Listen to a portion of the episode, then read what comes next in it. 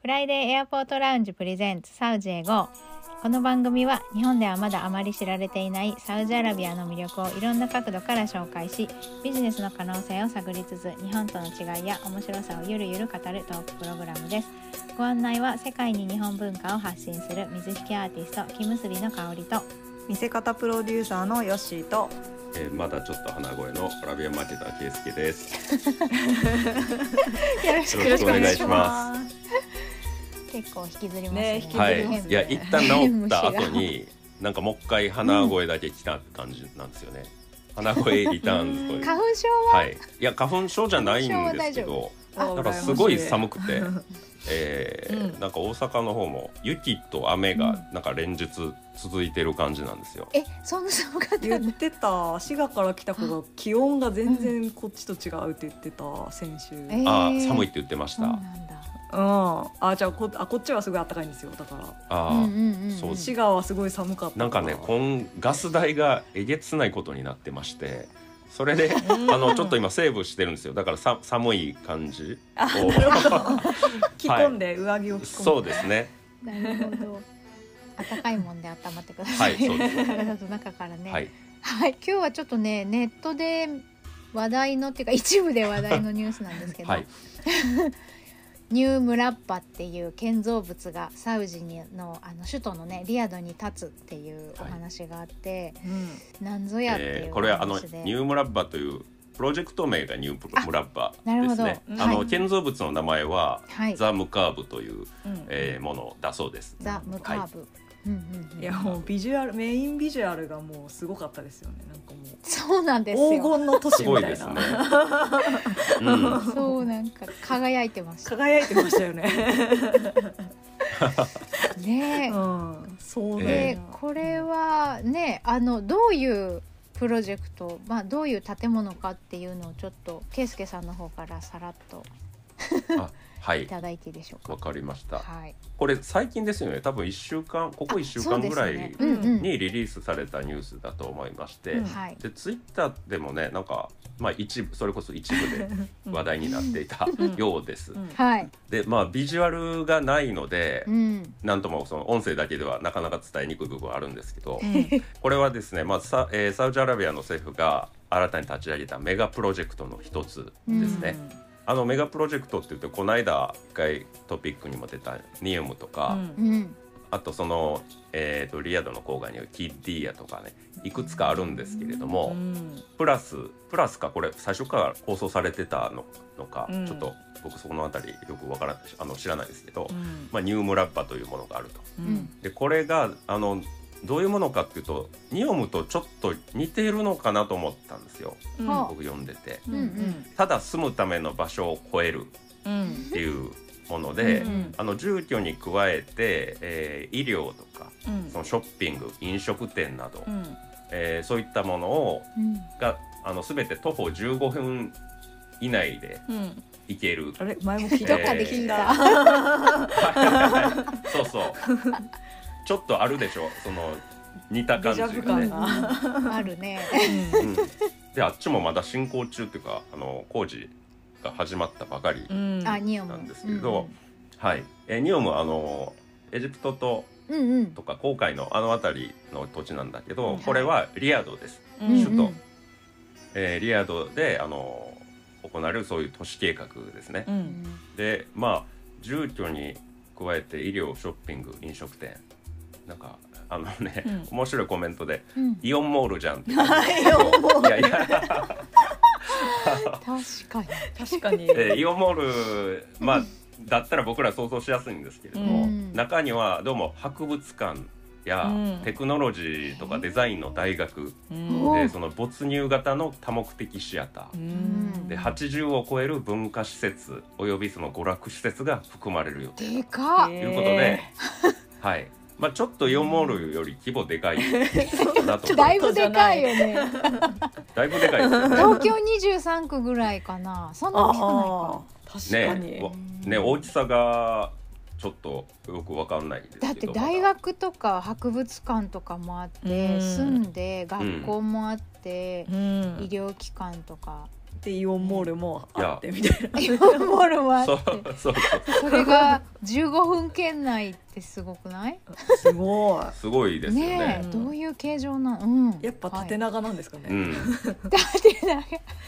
ジョイントされていく、うん。だって横に広かったらだって15分じゃ無理じゃないですか。無理だもんね。ねそうですね。まあでもあのラインもあの徒歩5分圏内って言ってましたね、あれ。ね言ってたよね、これまあ映像がね、えー結構あるのあで映像あるんだ、ぜひ見てもらいたいんですけど そのイメージ完成イメージっていう映画のトレーラーみすごいたいなそうそう本当に映画の予告編みたいで。うん。なんかちょいちょいねそのえ？っていうようなシーンがあるんですよ。うん。で僕が気づいたのは2つあってはい。なんかねプテラノドンみたいなのが飛んでたんですよね。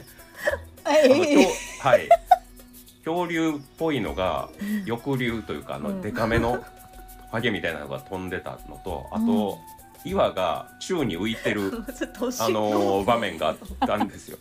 あそれがでこれねどういうことなんだと。それがあれはい。じゃない、没入型の多目的シアターみたいな VR 体験ができますとか、多分そう AR そうでそういうことなんだと思います。ね、ううんんうんうん、はいはい。もうあたかも飛んでるような感じで、ううんん、で中でも言われてたんですけどその魔法の世界を体験できたり、うん。あの時にはその火星に行ってみたりっていうことがうん。現実のように体験できると。うん。だから内側がなんかスクリーンになってるのかな、うん。そのあええっとまあニュームラッバっていうプロジェクトの中で、うん。さっきも言ったようにあのザ・ムカーブっていう、えーこれが400メートル一辺が400メートルのうん。立方体なんですよね。うんで多分その中に入ったらそういう世界が展開されてるのかな、なうるほんうん、知らんけど。な中身は知らないんですけれどもどうもそうなんじゃないかなというふうなあの想像させるような、ど、えー映像でした。すごい。もう完全にね SF の世界ですよこれ。だよね。はい。すごいなと。ねでなんかそれこそ、うん。あのガンダムとかってコロニーとかって言って地球から出て生活をしてるじゃないですか、うん。なんうんかそういう感覚で新しく人類が生き残っていくための場所を建設してるっていう 感あれ覚なの人かな類の危機がそうそう人類いうそうそう。そうそう陰謀論が流れてもおかしくないおかしくないみたいなね。まあでも結局ね砂漠っていう場所であのーこうあの緑を作っていくとか水を生み出していくとか、そういう新しいフェーズに入っていくことを考えて建造していくのかなってなんかぼんやり聞いてて思いました。ね。うん、うん。そうそれ言えばでももう植林とかすごい規模でやってるし、うんうんうんうん。あの水ももうあの海水を淡水化で飲んでますからね向こうは。あうー。んそれの集大成って感じなのかな。でそういう一見なんというかね周りの自然環境に反するようなことをうん。実現していってるので、うん。なんかこのやっぱり構想がぶっ飛んでるので、うん。本当に。うんああそれこそその映像を見てもらったらねそう感じると思うんですけど、うん。じゃあ本当にアニメとか。岩浮くのかもしれないですよ。映映像じゃなくて。そうですね。なんかロマンがすごいだから。うん。あのあるなと。うん。いやー、はい。いくら？にね 日本も、あ 合わせてこちらのうん、ニュームラッパも計画として、ね、ニュームラッパすげえな。うん。でいくらかかんのかっていう。うん。そうそう。お金気になるでしょ。うん。僕も気になったんですけど、うん。えっ、とある記事では8,000億ドルと書いてました。これ今日のまあレート135円うん超えのレートで換算すると、うん。もう100兆円超えてるんですね、もうわからうん。ん100兆。もうわかんない。ねでかいから分かんないですよね、うん。数字がね。うん。でニオムはうん。5,000億ドル以上っていうふうな発表があるんですよ。うん。あさらに。超えてる。超えてますねこれねあええー、すごい。ーはい。すごい。っていうあのいまあ今分かってるのは大体このぐらいですかね。うそんの文字情報というか、うんうんうんえーでお伝えできるのが、うん。なぜかこういうのを作ってるんだっていうふううん。に思いません？僕は思ったんですけど、思う。うんうん 何何をこう何なんでこういうんものを？そうそう何目指してるの？かけ、うんですね。うん。でまあ理由のおそらくまあその理由の一つとして、うん。うん。これもまああの記事で見たんですけれども、えーとね、首都の規模うん。とその人口を2倍にするっていう目的がどうも一つあるみたいです。うんうんうんうん。ってことは移でこれね聞住いた時うん海外から移住してもらうことを前提にしてるってことなんですか？海外もでしょうし国内からまあ首都圏に移動してくるっていうのもある。へえそうなんだ。へーうんはい、でその、えー、と実は僕この話を聞いてたんですよ現地で。うん。えー、と政府はその首都リヤドの、まあ、人口を2倍にすることを、うん。あの考えているうんうん。ということで、えーあそうなんだと思ってその時はうん。どうするんだろうなみたいなことを思っててそのままだったんですけど、うん。でこれのニュースを見た時に、うん。あこれでやるつもりなのかと、うん思ったんです今大体ねあの800万人ぐらいだったと思います。首都リヤドの人口が。うん。はい。それを、まあ、1500万人を超えさせる。とうん。なるほどね。すごい、まあ、東東京は2000万人超えてるんですかね確か。もっとあそんなにいるんだ。3000万とか結構かなりいるんですよ 狭い狭いのに。人事みたいに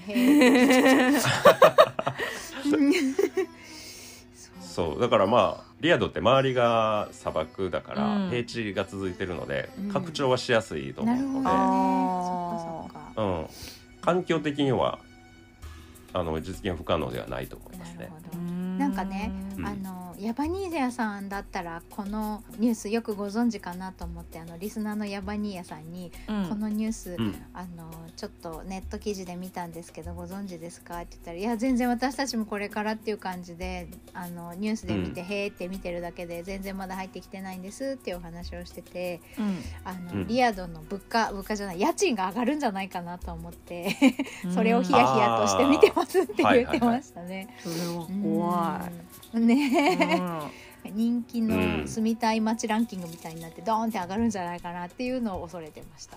ん。あそうですね。その、うん。住みたい街ランキングじゃないけど、うん。まあえっと、リヤドがねその世界でうん。最も住みよい街トップ10にランクインするっていうのもどうも目標あなるほどね。あ絶対上がるねじゃあ挙げね。られている。そうなんだ。いやこれでもねうん行ってみたいですよね。確かに、ねうん。うん、本当にまあこの同じそのそっくりそのまま実現しないとしても、ううん、なんだろういくつかが実現するだけでもすごい未来都市だから、うん。そうですね。うん。うん。行ってみたいという人は多いんじゃないかなと思ねどんどんこうやってまあ利便性が上がっていくのは住んでいる方にとってはいいと思うんですけどニーオムのお話を聞いてた時になんとなくその未来都市ザ未来都市っていう感じの建物を作ってるっぽい感じだったので圭介さんがジェッタに行った時に写真とか映像で送ってくれるあのジェッタらしい街並みとかあったじゃないですか。であーああいえう感じがやっぱりサウジアラビア来たなって多分感じると思うんですよね。旅行者とかうん。海外から来た人にとっては。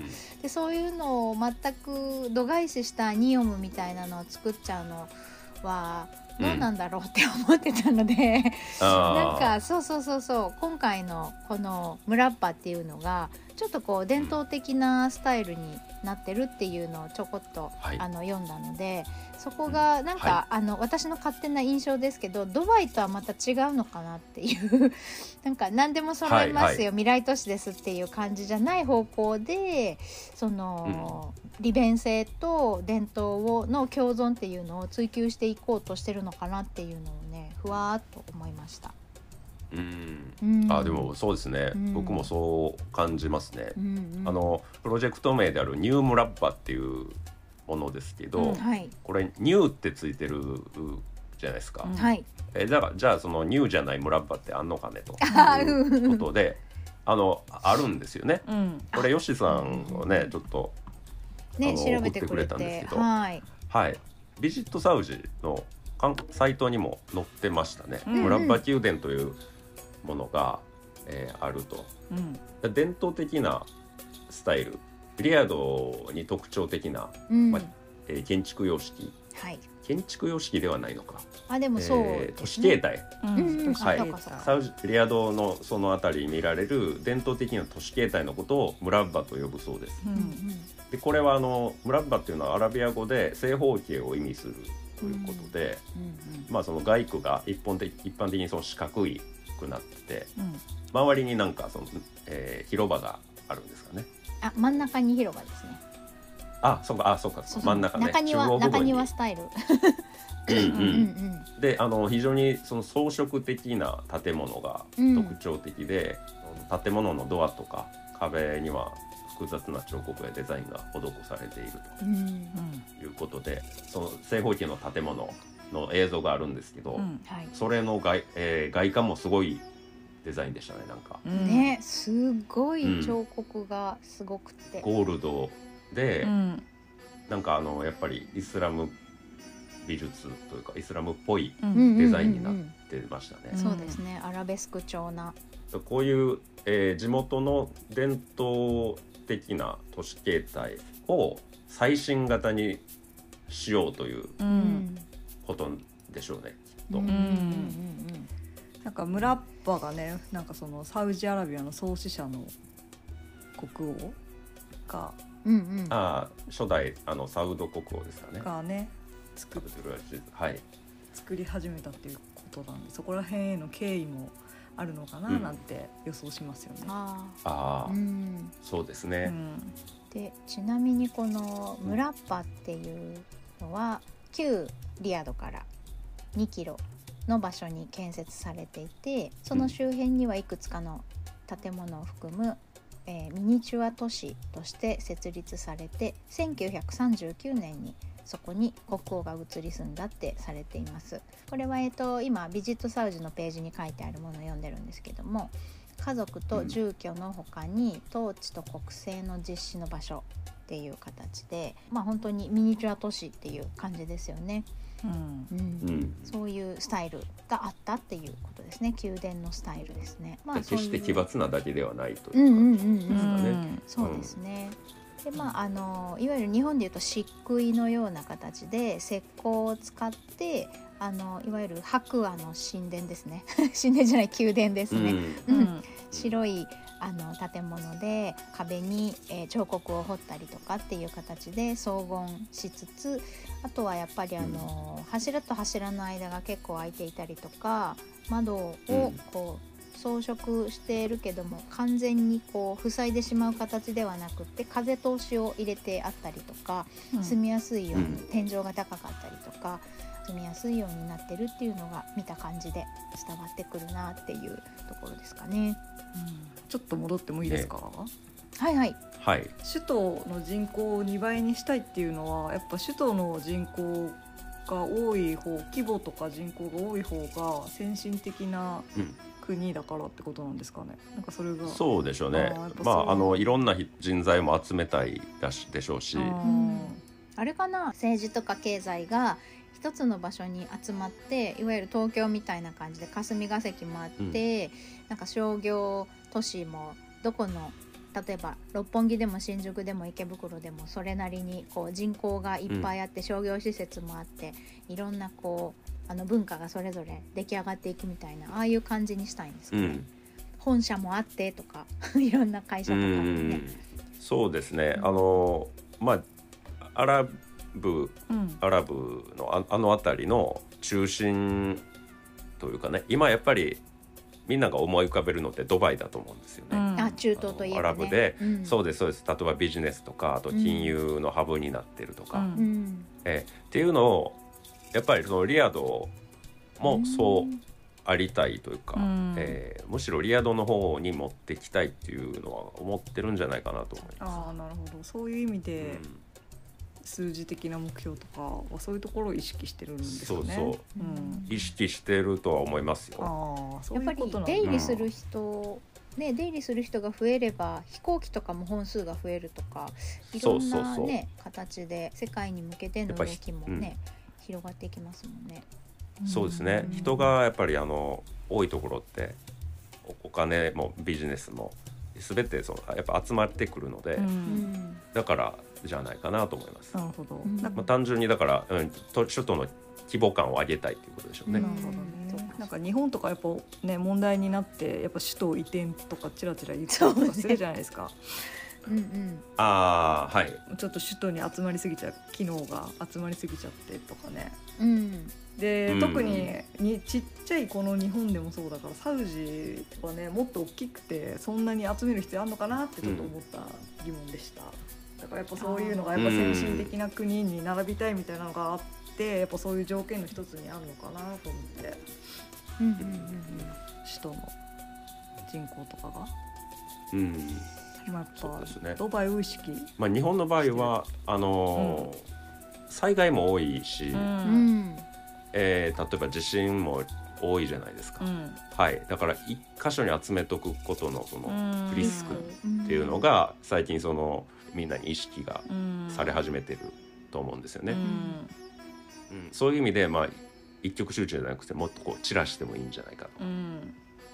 うんでまあ業種によっては別に東京にある必要ないやんと、ううん。んまあ、家賃も高いしね、うん。事務所構えるの別に郊外でもいいんじゃないの、うん。で郊外は過疎化も進んでて、うん。町おこしっていうのもあるしうん。そういう日本にまあ固有の事情っていうのも絡んでると思います。そうですね。うん。はい、アラビア半島はあの地震はあまりないと。うん。今のところ、うん。はい。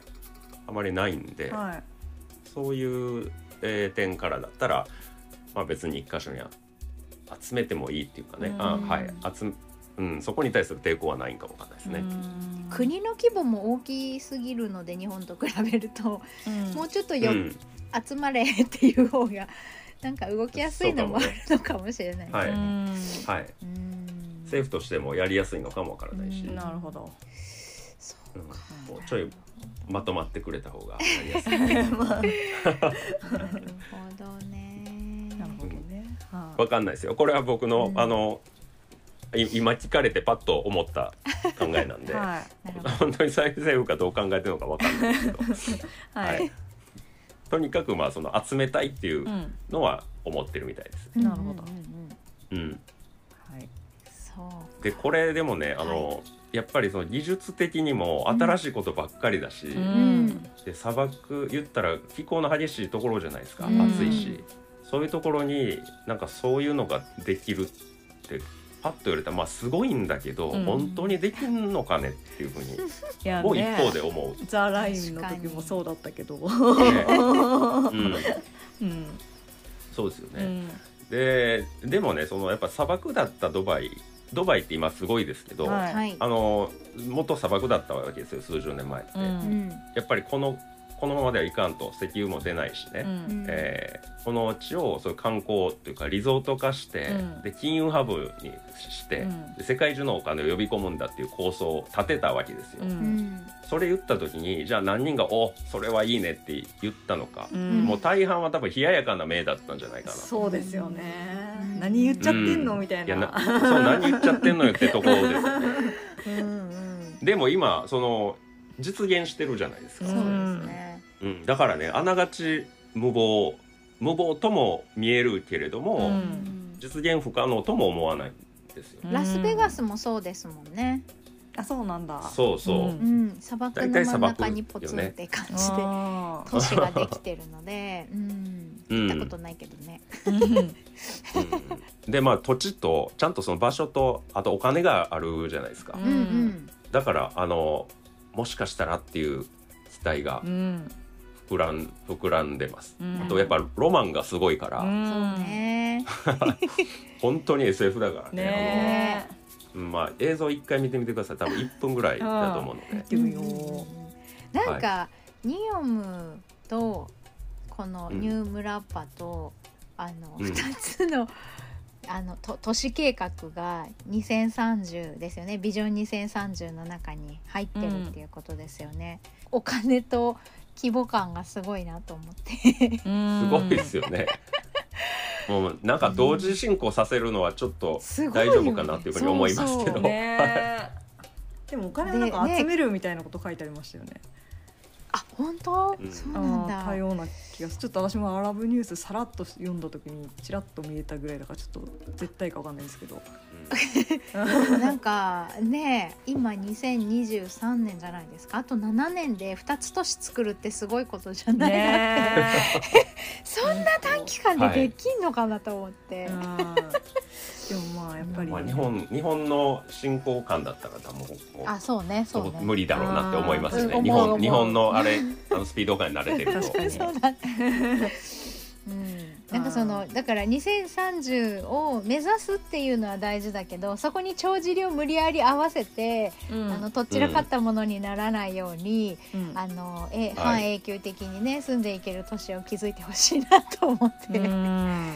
ね話題性だけだと困るもんね住む方はね、うん、日本はできないだろうねこういうのね。いやでもこれねあの、えっと僕ちょっと今回調べてて見つけたんですけど、日本にも実は過去かなりその、えっと、ぶっ飛んだ構想が あったんですよ。はえっと えっとね東京バベルタワーっていう、いうん。名前がやばい。名前がやばい。やばいですよね。名前やばい。都市構想なんですけど、うん。想定えっとねプロジェクト名が東京バベルタワー、うん。で提案者の方があの早稲田大学の教授の人うん。で、えー地球サミットがあって1992年うん。に提案されたそうです。うんで近接地はもちろん東京。うんで、うん。すごいね形のあのタワーなんですけど、うん。えーなんてこ噴れ水みたい形容したななんからいいか分かんなそうね確かに噴水みたいな噴水みたいな感じ。形そうですね。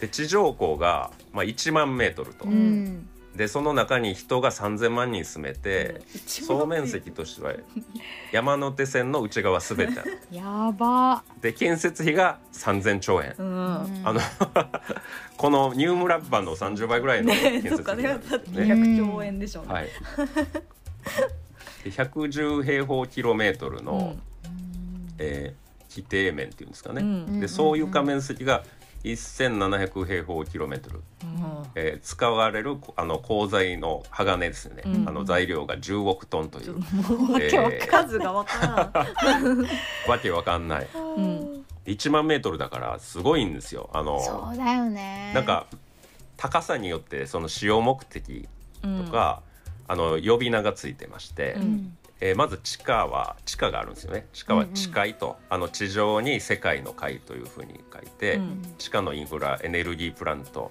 で駐車場と発電機があると。うん。で地上0メートルから1000メートルまで。ここが人階と。うん。人の階、ひ はい。うん。人に世界の階ですね、うん。はい。これが建物面積が10万ヘクタール、うん。うん。で用途としては住居、うん。えー小小10複合体施設ですね、でこんな感じで 1,000m から 3,500m は雲海雲ですね。雲の世界で、え、商業オフィスホテル施設、うん、で3,500から 6,000m は空海空の海と書いて 教育行政レジャー施設。こんな高いところで教育すんのっていう。これ怖いですけどね。空気授業に集中できない空気は薄くならないんでしょうか。そうそう。窓開けて言うたらえらいことになんですね。6,000メートルか9,000が臨海とかいて工業実験とか、うん、で最後宇宙に行っちゃうんですよね。9,000メートルから1万メートルは故障が宇宙です。で太陽のエネルギーコレクターで宇宙開発センターっていう。なるほど。はい。これがなんと日本であの構想されていたことがあるということなんで。すすぎるぞ、うん、これバブルの頃ですね。だよね。でももう最後の、はい、もう最後ですよね。諸説あるけど、うん92年ぐらいに弾けたみたいな感じが多いような気がする。だって日本の国家予算の約30年分を 使ってやるっていう、うん、実現しなくてよかった飛んでね。た。できなかった。だって東京都があれでしょ。もう全部この建物になってたってことですそうよね。ね山手線全部だからね。内側をね。うん。はい、えらいここ。れにこれをと比べるとうん。だいぶ現実的にも思えるんですけど確かに。確かにね。そんな高さないし、ね確かに、はい、バブルの人たちの頭の中やばいね。発表した時の他の人たちのもう感じを見たいやあれでしょ。もう全員もうアドレナリン出っ放しでしょ。脳みそから、3鉄4鉄してるんじゃないかな。うん、寝てないみたいてなねもう常人の発想じゃないもん。えじゃないようねんそうだよね、はい。などうか高山病とか大丈夫なんですかね？ななんないの？なんないの？いやなるんじゃなるんだ。それはもう本田高さそがの辺をテクノロジーでカバーするんじゃない？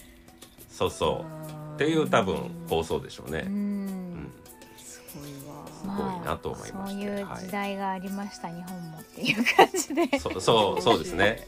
うん。だ自分たちも、まあ、無謀だと思う人は、えっと、自分たちもこういう構想を練ってた時期があったんだよと、まあ、はい。でもだからねオーナーこっちが失敗してるから、うん。その今回のニュームラッパーも失敗するかっていうことは全く言えないので、そうですねそうですね。うん、いや全然なんかこっちの方が現実的やなって思いました、ううんほんまに。本当ですね。でもなんかねテクノロジーが進んできて現実的になってきてる部分も考えると、そうそうそう、ね7年でできるとは日本人的には思えないけど。思えないけど。とりあえず今の技術があればまあでき、うんその延長線でできそうなことではある、そうそうそうそう、うん、だからそうですね。さ私の中で30年計画ぐらいじゃないかなとか思うんだけど2つを2つの都市を作るって考えた時にでもそれその間にね技術がまたさらに進歩していくから今できなかったことがもっとギュッとできるようになるかもしれないし、っていう部分で、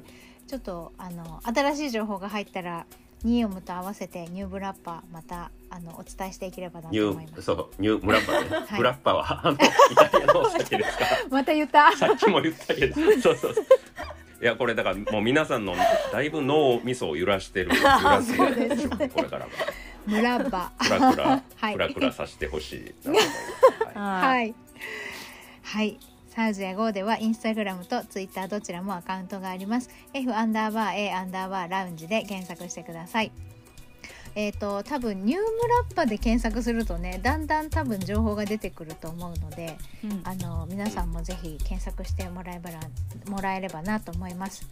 番組へのご意見ご感想その他何でもメッセージお待ちしています。